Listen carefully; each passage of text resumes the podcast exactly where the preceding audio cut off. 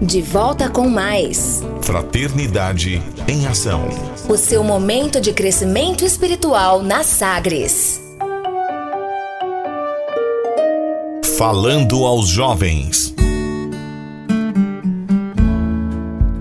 Do livro Falando aos Jovens, Espírito Luiz Sérgio, Médium Elsa Cândida Ferreira. O pensamento mágico. Eis nosso encontro de número 13 número significativo em nossa terra.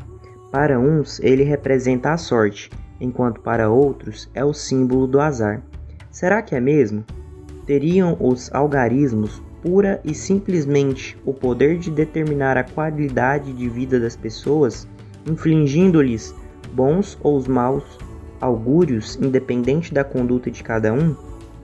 Na fase do pensamento mágico humano, Naquele período em que o ser mal adentrará na fase racional, tudo o que fosse desconhecido adquiria um pensamento especial, tal como o estrondo do trovão, a claridade do raio e do relâmpago, a magia da, da cratera do vulcão expelindo lavas incandescentes.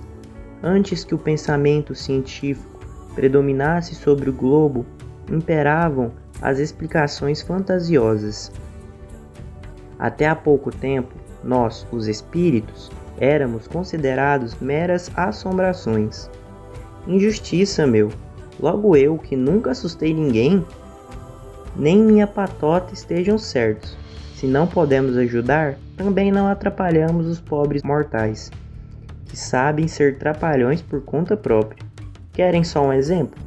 Vejamos algumas garotas de hoje, tão cheias de si, donas de seus atos liberadas quanto ao sexo e consideram imprescindível ficar com o namorado até altas horas, na maior intimidade.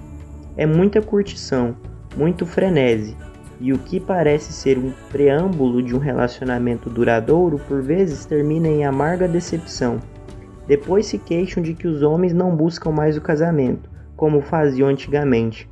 Constatamos que o elemento masculino, satisfeito em sua ânsia sexual, sendo imaturo e não visando a formação de uma família, bota o pé na estrada e deixa para trás a namorada e o filho que está chegando. Em outras épocas, a mulher era preparada para ser uma boa mãe e esposa, o rapaz para tornar-se um homem digno e respeitado pela sociedade. Precisava assumir a posição de chefe de família. Não precisamos nem queremos voltar ao passado, mas insistimos para que homens e mulheres se amem com respeito, sejam responsáveis em suas atitudes para que os filhos não sofram a síndrome da rejeição paterna. Para as garotas em especial, um conselho bem proveitoso: não facilitem a vida dos marmanjos, exijam um compromisso sério, não se entreguem a aventuras amorosas irresponsáveis. Até a próxima!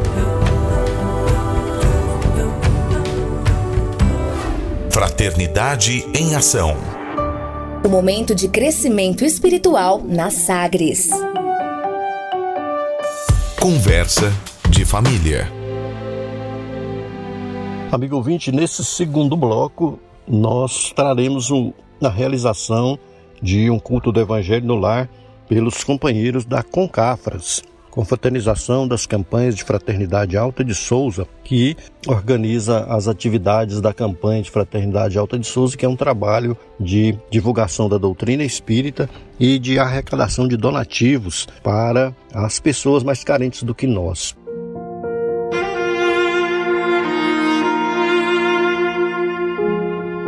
Apresentaremos agora uma atividade que proporcionará momentos de paz e compreensão para toda a família. Conheça o culto do Evangelho no lar e implante esta ideia.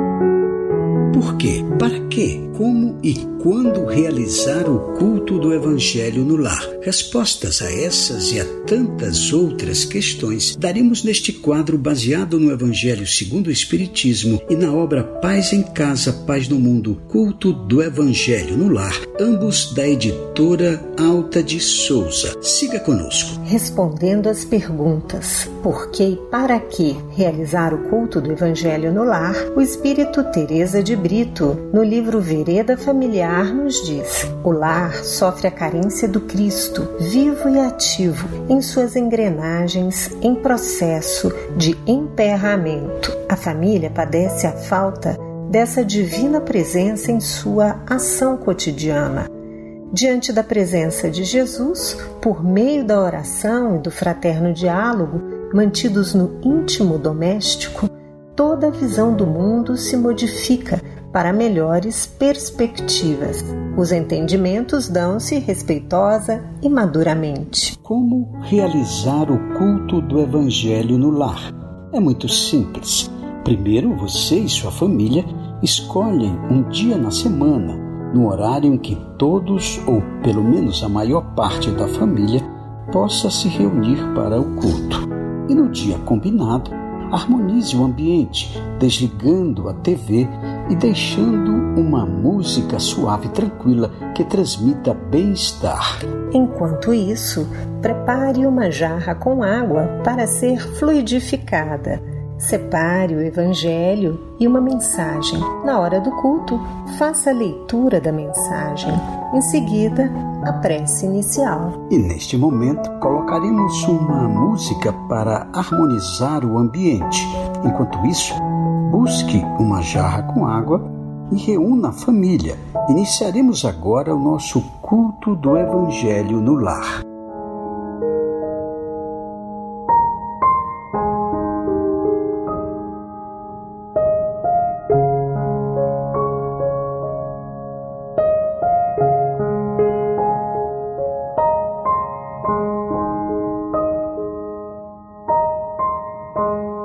O silêncio fala.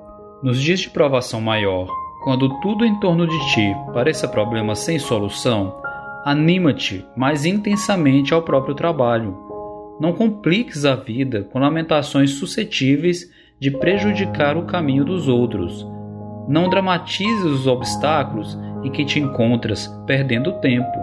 Continua agindo e servindo para o bem. O teu silêncio falará por ti muito mais. Emmanuel.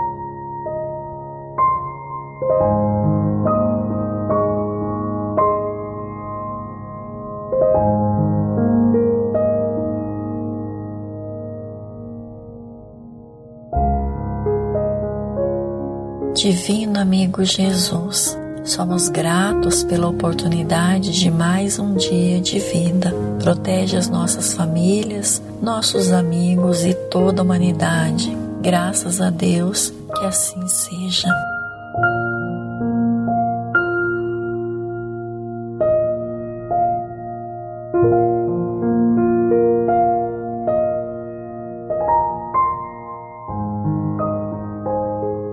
Evangelho segundo o Espiritismo, capítulo 1. Não vim destruir a lei. Itens 1, 2, 6 e 9. Item 1. Não penseis que vim destruir a lei ou os profetas. Não os vim destruir, mas cumpri-los. Em verdade vos digo que os céus e a terra não passarão, sem que tudo o que está na lei seja perfeitamente cumprido até o último iota e o único ponto. São Mateus capítulo 5, versículos 17 e 18. Muito bem, Sebastião. Esse capítulo do Evangelho, capítulo 1 do Evangelho, não vim destruir a lei.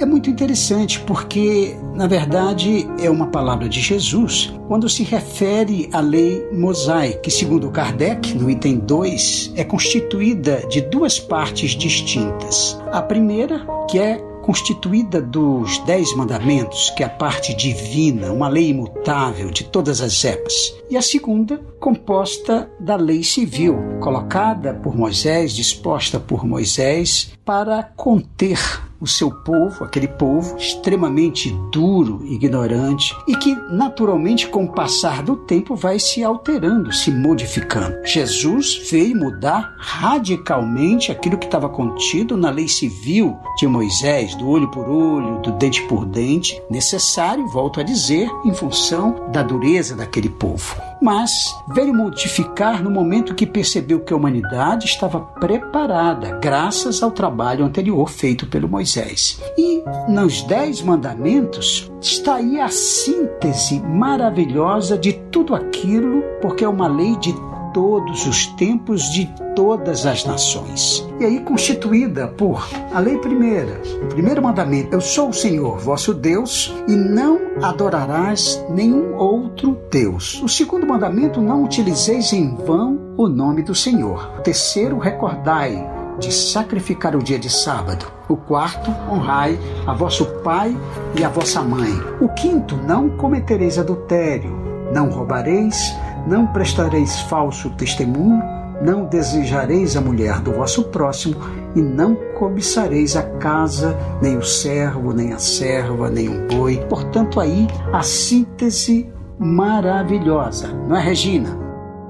Jesus está se referindo a Moisés quando ele fala dessa lei, né? Está se referindo aí aos dez mandamentos. Ainda no próprio Evangelho, o próprio Espírito israelita, no item 9, ele nos fala que os dez mandamentos de Deus dados a Moisés traz o germe da mais ampla moral cristã. E a gente tem que entender que a lei ela não é exclusividade da Terra, e sim de todo o universo. Vemos isso lá no livro dos Espíritos, onde trata das leis morais. Na questão 647, na terceira parte, Kardec então pergunta que se deve entender por lei moral? E a espiritualidade responde: é a lei natural, a lei de Deus. Como você bem disse, Murilo, uma lei invariável. Isso mesmo, Regina. Agora você vê, no item 9, Regina, a nova era, o espírito israelita ele vem falar que Deus é único e Moisés é o espírito que Deus enviou em missão para tornar-se conhecido, não só pelos hebreus, mas também entre povos pagãos. O povo hebreu, continua ele, foi o instrumento que Deus utilizou para revelar-se por intermédio de Moisés e dos profetas. Então é preciso, né, Regina, ressaltar, apesar de aí quatro mil anos, né, papel fundamental de Moisés, que preparou aquele povo extremamente ignorante, pavimentando o caminho para o advento do Cristo. Isso é fundamental ressaltar, não é, Regina? Um vem complementando o outro, né? Moisés era para aquele povo daquela época com seus ensinamentos rudes e depois veio Jesus com seu amor, com a sua afabilidade e na sequência nós temos o espiritismo que nos traz à nossa época uma melhor explicação, nos fazendo relembrar tudo que Jesus já havia nos ensinado. Isso mesmo, Regina. E a gente tem que mais uma vez ressaltar que a moral ensinada por Moisés, ela era extremamente adequada ao estado de adiantamento em que se encontravam os povos a que fora convocado a regenerar. E esses povos quase primitivos, quanto, vamos dizer assim, ao aperfeiçoamento de suas almas, não compreenderam que se poderia adorar a Deus de forma diversa dos holocaustos, por exemplo. Daí a relevância do papel de Moisés, que ao longo de décadas conseguiu conduzir esse povo para um outro estágio. E mais uma vez, preparando, portanto, assim o advento daquele que modificaria radicalmente as eras, que foi Jesus, que será objeto, naturalmente, de um novo, de um estudo aprofundado e novo episódio do nosso culto do Evangelho no Lar. Suas considerações finais aí, Regina, para nós? Bem, que o Antigo Testamento ele traz a personificação de Moisés e o Novo Testamento a personificação no Cristo. E já o Espiritismo, sendo uma terceira revelação, não traz personificada em nenhum indivíduo, até mesmo porque é produto de ensinamento dado não somente por um homem, né, mas pelos espíritos que são as vozes do céu sobre todos os pontos da terra. Isso aí será objeto de novos estudos, Regina. Caminhando então para o encerramento do nosso culto do Evangelho no lar, ouçamos agora a prece final com a fluidificação da água.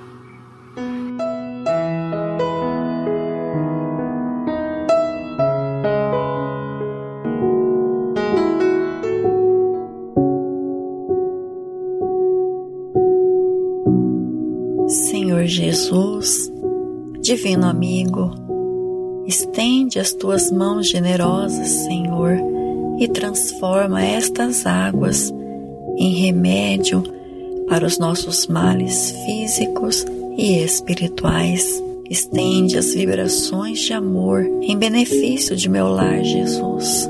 Que aqui possa reinar a paz, a saúde, a tranquilidade. Graças a Deus. Que Deus seja louvado. Faça uso da água fluidificada.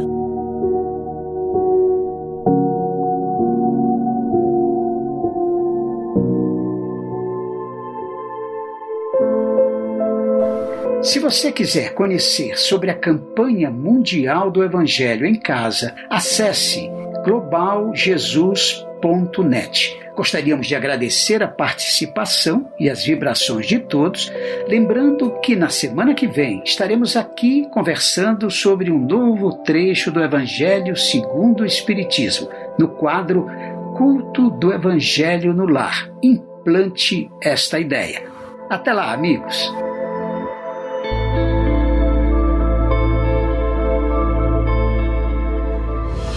Maria, Mãe da Humanidade. Regina Martírio.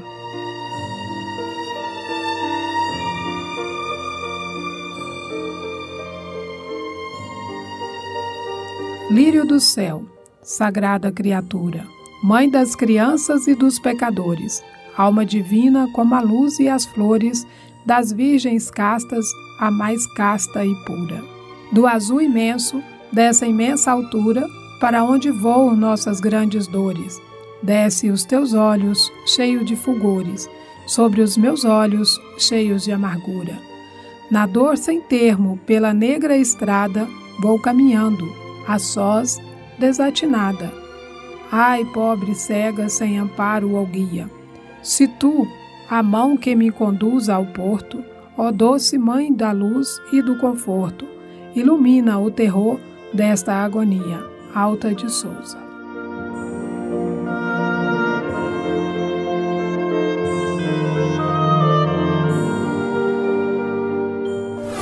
Fraternidade em Ação. O momento de crescimento espiritual na Sagres.